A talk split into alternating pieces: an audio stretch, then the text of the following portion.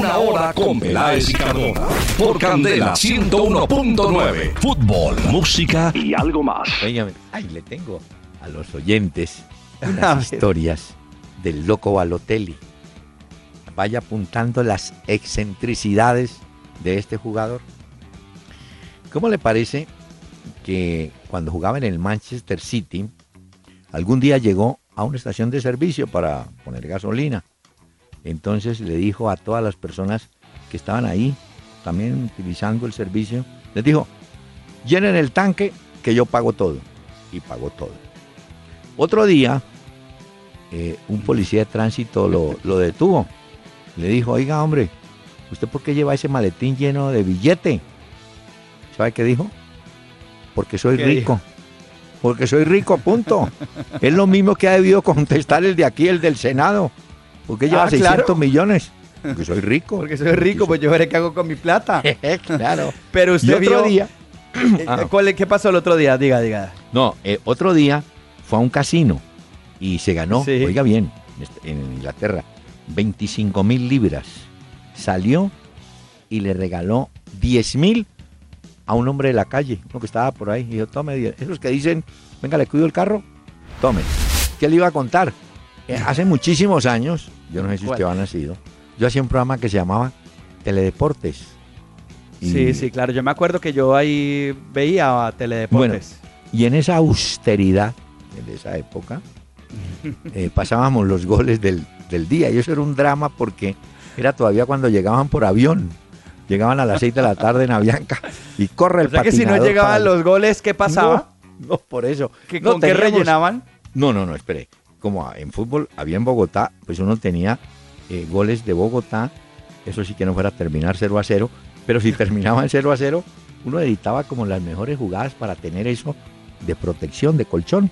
Ya, Bueno, ok, ok. Pero después de las de seis- relleno, por eso, me Sí, está dando la no, razón. De relleno, no, hombre, de base. Bueno, y a las 6 de la tarde, tire teléfono al aeropuerto. A ver, ¿llegó el vuelo de. Pereira? No, no ha llegado. ¿El de Cali qué? No, ya llegó.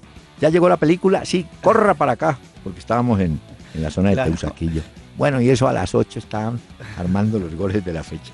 Y un Pero día... a medida que iban llegando los goles, ¿iban emitiendo en Teledeportes no, o cómo hacían? no, o sea, digamos, llega- llegaron los goles de Cali, pasen los de Cali, que faltan los de Barranquilla, ¿o qué? Ah, es una cosa así, pero una, una agilidad, eso había patinadores por todos los lados. Bueno, y en una de esas llegó una película de un partido en Pereira. No nos importó mucho el resultado, pero yo pesqué una imagen, él ya falleció, me dio después mucho pesar, de un jugador que se llamaba, no, le decían el Chomo Cadavid, un delantero bravero que había bueno.